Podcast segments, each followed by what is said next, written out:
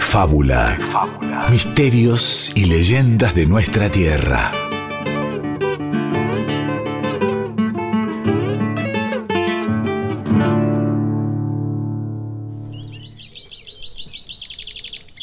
Hace mucho, mucho tiempo, cuando el español no pisaba estos lares, en un territorio perteneciente a una tribu guaraní, una mujer llamada Amarú se encontraba recolectando frutos.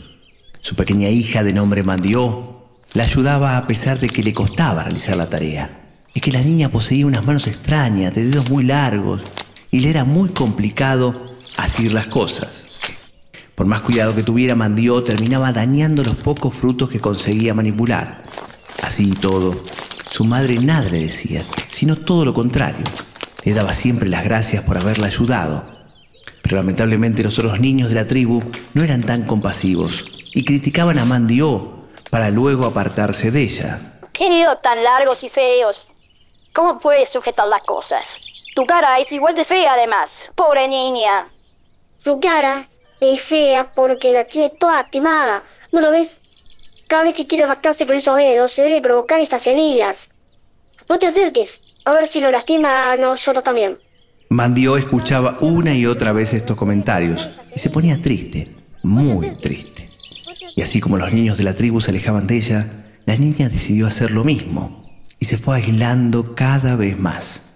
Sus padres trataban de compensar con amor todas aquellas cosas que se decían de ella, pero el ánimo de Mandio no mejoraba. Incluso dejó de acompañar a su madre a recolectar frutos. Era tanto el tiempo que pasaba dentro de su hogar, sin salir, que cierta vez su padre, un hombre destacado de la tribu, llamado Luriel, le dijo, Querida hija, si sigues así, quedándote aquí hora tras hora, día tras día, un día vas a echar raíces. Pero la niña continuaba pasando las jornadas allí, parada en un rincón, mirando cómo los demás chicos se divertían, hasta que un día el dios Tupá, conmovido por el sufrimiento de aquella pequeña, decidió tomar cartas en el asunto. Y eso último que le dijera a Luriel, su padre, le dio cierta idea. Aquella misma noche, el dios se le apareció en sueños a Mandió y le dijo, Genia, si quieres que las cosas cambien, debes hacer lo siguiente. En la próxima tormenta tendrás que estar muy atenta. Pues un rayo caerá en la selva, provocando un pozo. Deberás llegar hasta él y enterrar tus pies en la tierra chamuscada y removida. Hazme caso y serás apreciada por todos. A los pocos días, cuando la tormenta anunciada se desató, Mandio decidió hacerle caso a Tupá y después de mucho tiempo salió de su casa. Sus padres alcanzaron a ver cómo se perdía en la selva y fueron tras ella. Un rayo iluminó todo el cielo y su estruendo retumbó en toda la tribu. Amarú y Luriel llegaron a un claro de la selva, uno que no conocían, y descubrieron cómo en su centro crecía un arbusto jamás visto.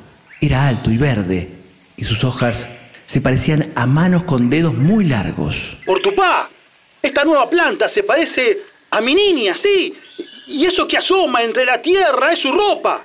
La pobre debe estar enterrada. Todo el pueblo ayudó a cavar bajo el árbol nuevo, pero solo encontraron unos gruesos tubérculos que no tardarían en descubrir, con alborozo, que podían ser comidos de muchas maneras distintas. A este nuevo y maravilloso alimento le daremos un gran nombre, uno que hará justicia a tanto maltrato. A partir de ahora, en honor a nuestra hija, llamaremos a este tubérculo mandioca.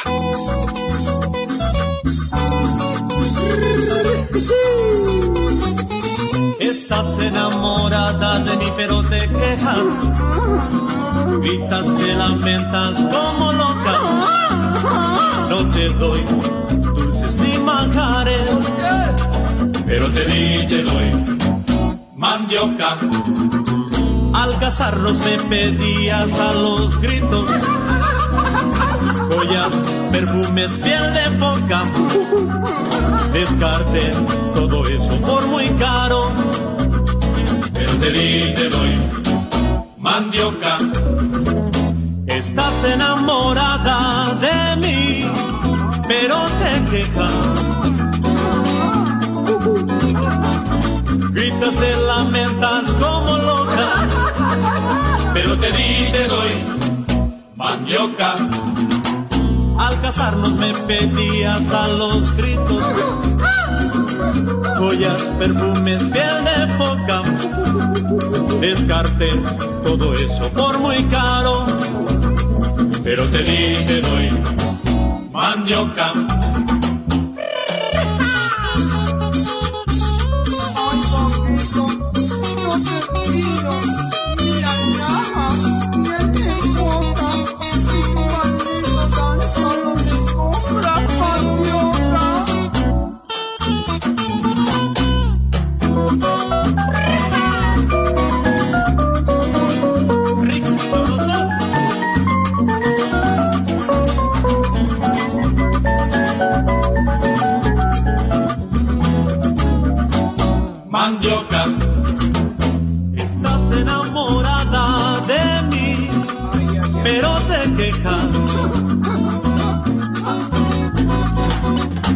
Te lamentas como loca, pero te di, te doy mandioca.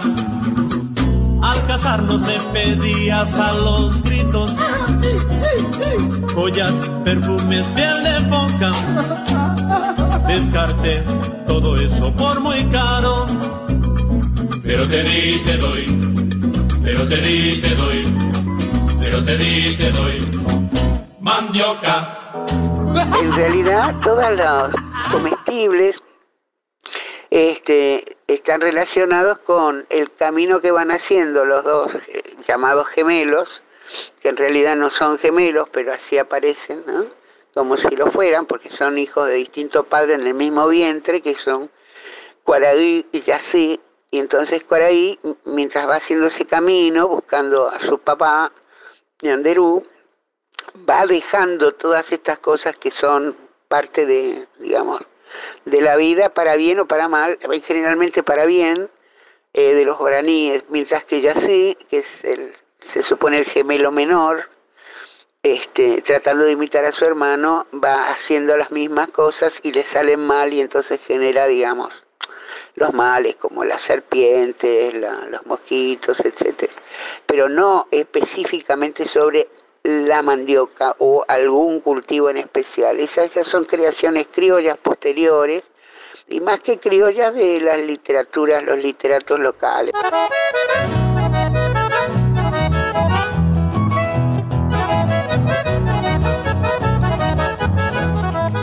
Escuchamos de fondo el tema del Taita del Chamamé, de Mario del Tránsito Cocomarola, junto a Gregorio Molina, Laguna de Ensueño, interpretado por Tupanoi, que significa bendición de Dios en guaraní.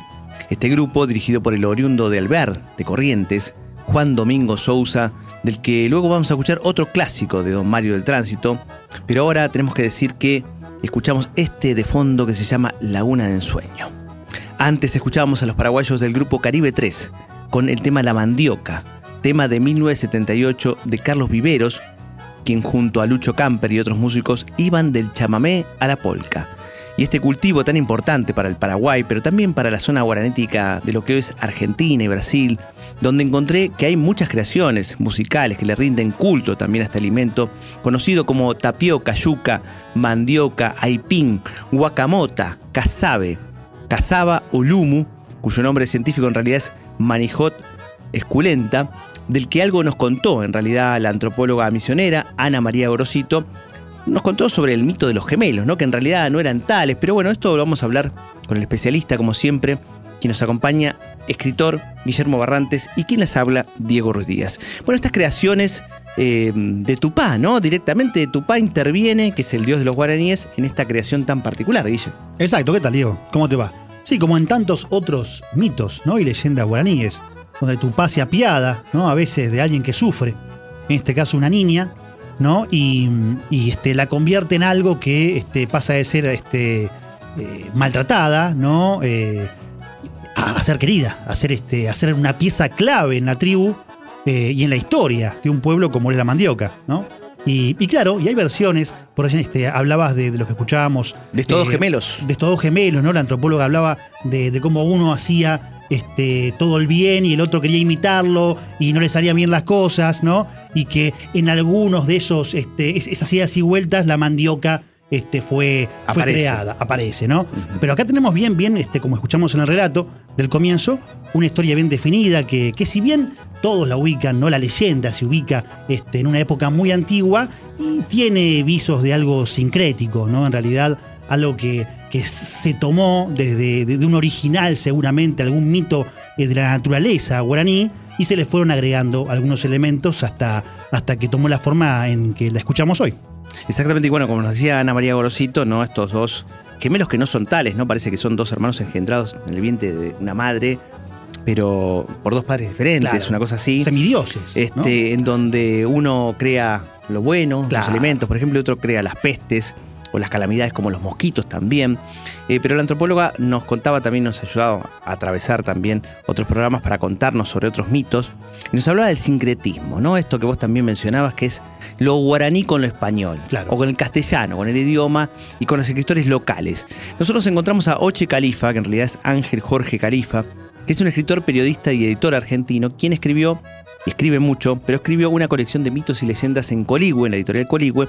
Entre sus libros está Los padres de la mandioca y otras leyendas guaraníes. Y él nos va a hablar de esto, ¿no? De la escritura, la reescritura, pero siempre hay que preservar, nos dice él, el corazón de las leyendas.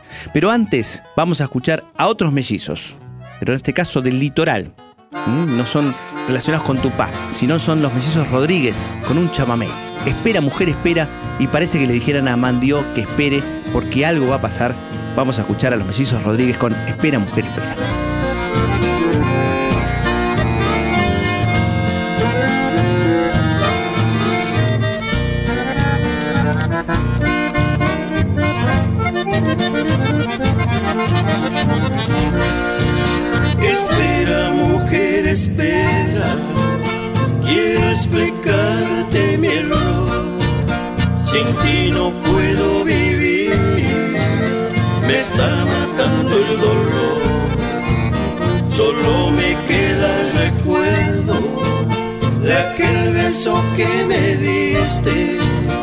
Desde entonces quedé triste, esperándote mi amor. Perdona por favor si te hice sufrir.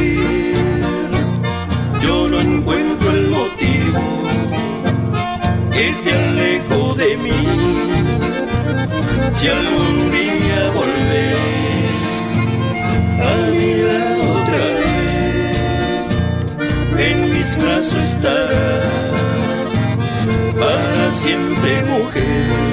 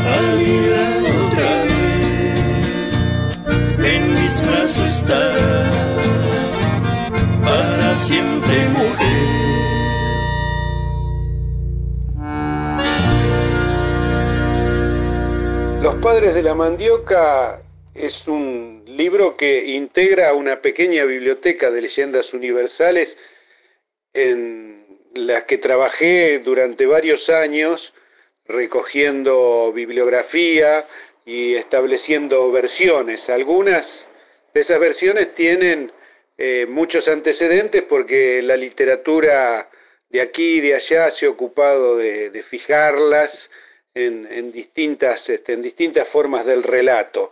Siempre tienen una forma posible de, lectura y de reescritura. Lo que hay que tratar, por supuesto, es de respetar lo que llamaríamos el corazón de esa leyenda, es decir, qué quiere contar esa leyenda realmente, ¿no? en ese sentido, las leyendas guaraníes tienen mucha similitud con este, leyendas este, asiáticas, básicamente, que tienen que ver con los dioses de la vegetación y con hechos prodigiosos que producen eh, la aparición, el surgimiento, el nacimiento de una especie arbórea determinada. En el mundo guaraní eh, ocurre con la mandioca, pero también ocurre con la yerba mate, con el ceibo. Em, en la región guaranítica más amplia también pasa lo mismo con el palo santo, que es relato que, tienen este, tradicionalmente los tobas, por ejemplo, o cuom. Así que este, eh, esa, esa forma de contar em, se repite en culturas este, muy distantes unas de otras y que no han tenido seguramente contacto, han llegado a, conclusiones similares o especulaciones similares y maravillosas para explicar por qué una planta o un animal a veces este, está ahí en el mundo de esa cultura. Es este, algo realmente muy interesante, muy sugestivo. Hay que tratar de convertir eso en un este, cuento, ¿no? según para qué, públicos lectores este, interesarlo siempre, pero reitero, em, respetando lo que esa leyenda quiere transmitir. Eso es posiblemente, seguramente, lo más importante. De fábula. De fábula. Misterios y leyendas de nuestra tierra.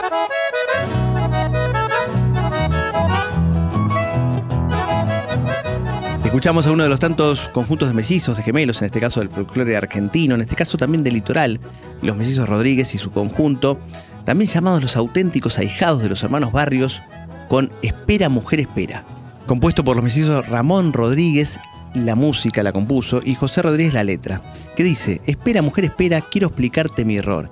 Y ahí parece que fuera un poco lo que le quieren explicar a Mandió, ¿no? que la rechazaron y que después tuvo esa reivindicación como planta, si se quiere. Creo que ahí el resto de la tribu se dio cuenta de ese error que cometieron. Pero luego escuchamos al escritor, colega Oche Califa, quien escribió Los padres de la mandioca y otras leyendas guaraníes, que nos recordó otros mitos similares, de los cuales algunos hemos hablado aquí en De Fábula, como la callarí, de donde nace la yerba mate, el palo santo de los cuon, y por qué no, el del tabaco, del que también hablamos en su momento aquí en De Fábula. Mitos de origen de alimentos, fundamentales, ¿no? Para las tribus, para los pueblos originarios, para los dioses, ayudados justamente por Tupá en este caso.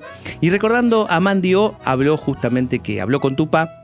Vamos a escuchar a Tixay Gabriel, Gabriel Bamonte, quien nació en Montevideo, Uruguay, en 1972, emigró en 2003 a Brasil, más precisamente al estado de Santa Catarina, donde conoce lo que llaman la medicina ancestral y empieza a componer música desde la luz, denomina él. Y compone música espiritual y sanadora. En su disco Los Antepasados, sería Aos Ancestrais, de 2021, tiene su tema, o mejor dicho, un rezo musical a Tupá, es de su autoría. Dice así. El perfume de la selva viene para ayudar. Abriendo cada camino es el soplo de Tupá. Vamos entonces con Tisay Gabriel y Tupá. Fuerza de las medicinas llegando para curar. Voz de la naturaleza vino para recordar que todos somos hermanos transformando este lugar que la luz de este trabajo llegue donde ha de llegar.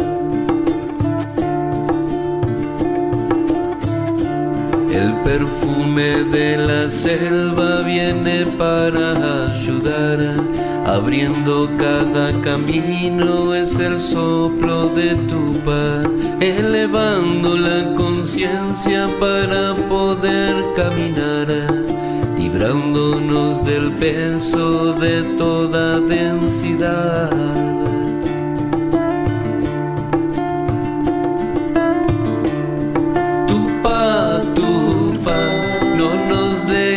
Dejes olvidar. Tupa, tupa, vine para trabajar. Tupa, tupa, te ayudo, me ayudas. Es la fuerza del decreto, es la ley universal.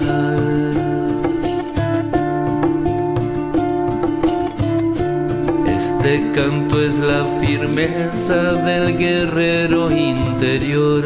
Es el agua y es el fuego del pache y del rezador. Luz divina iluminando la conciencia y la razón. Todos juntos trabajando para la liberación.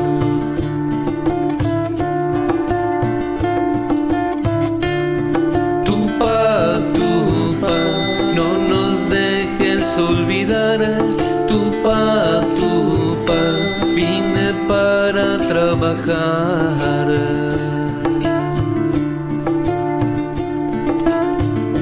Fuerza de las medicinas llegando para curar.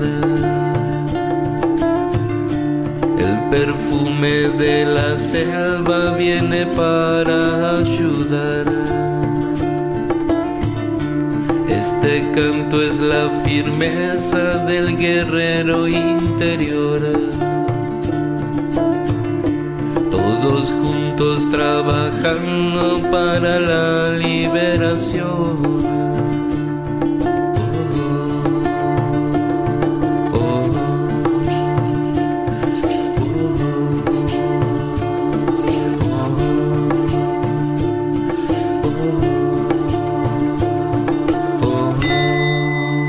De fábula se enciende el fogón y crepitan las historias.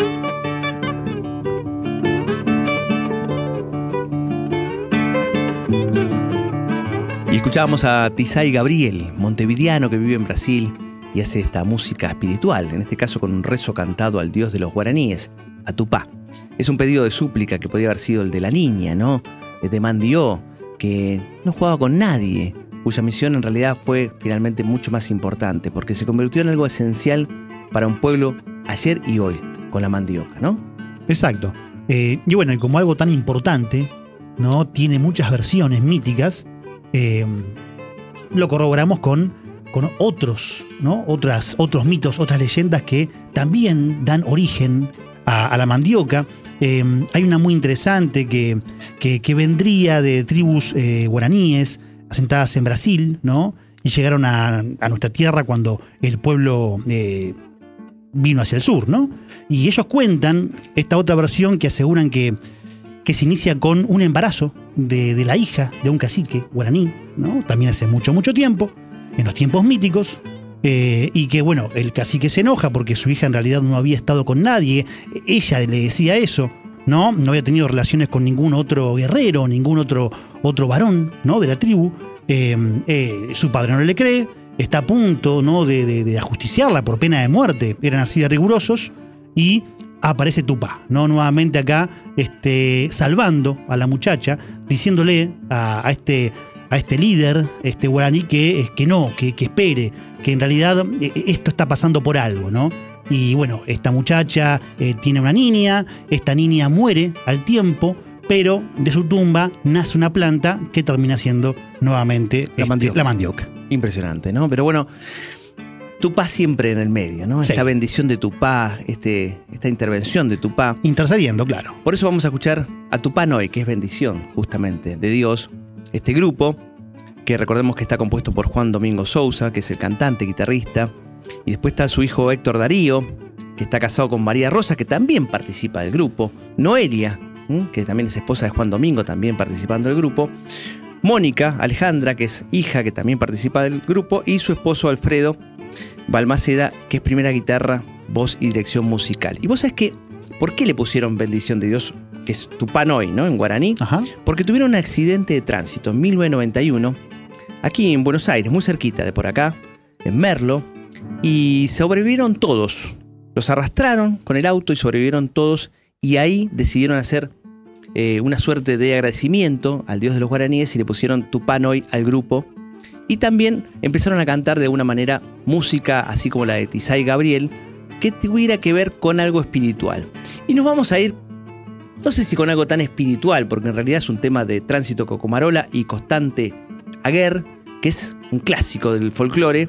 Kilómetro 11 de Tránsito Cocomarola y Constante Aguer por Tupanoe. En tanto, nosotros nos vamos hasta. Hasta el mito que viene. Así es.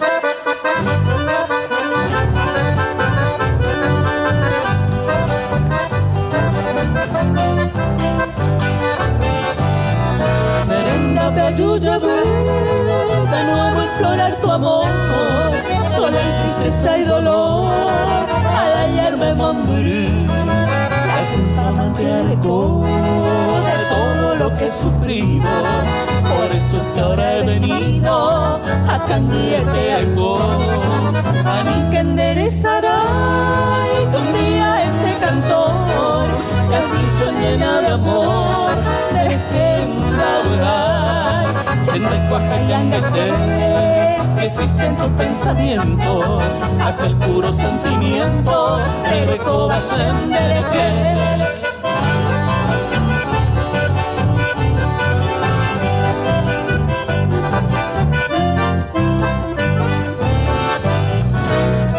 Aninde poshi, angashendire, desengañite, manteareko, sheakatalu, angari pakandere, kunyashu peshaiko. Otra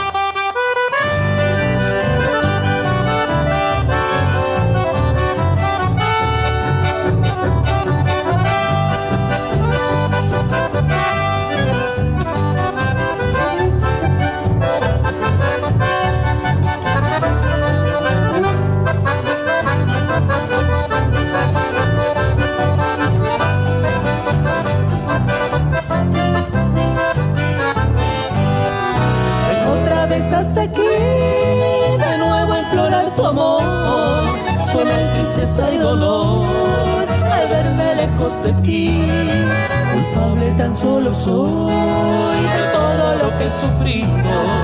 Por eso es que ahora he venido y triste, muy triste estoy. Nunca vayas a olvidar que un día este cantor me dicho llena de amor sin ti no podré vivir. Por eso quiero saber si existe en tu pensamiento aquel puro sentimiento que me supiste tener.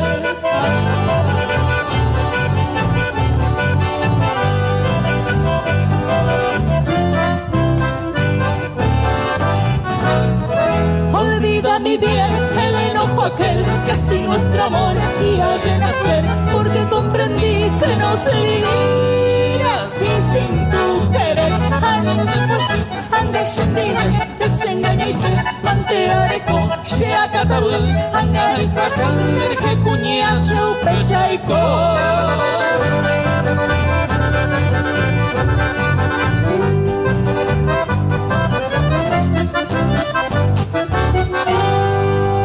De fábula. De fábula.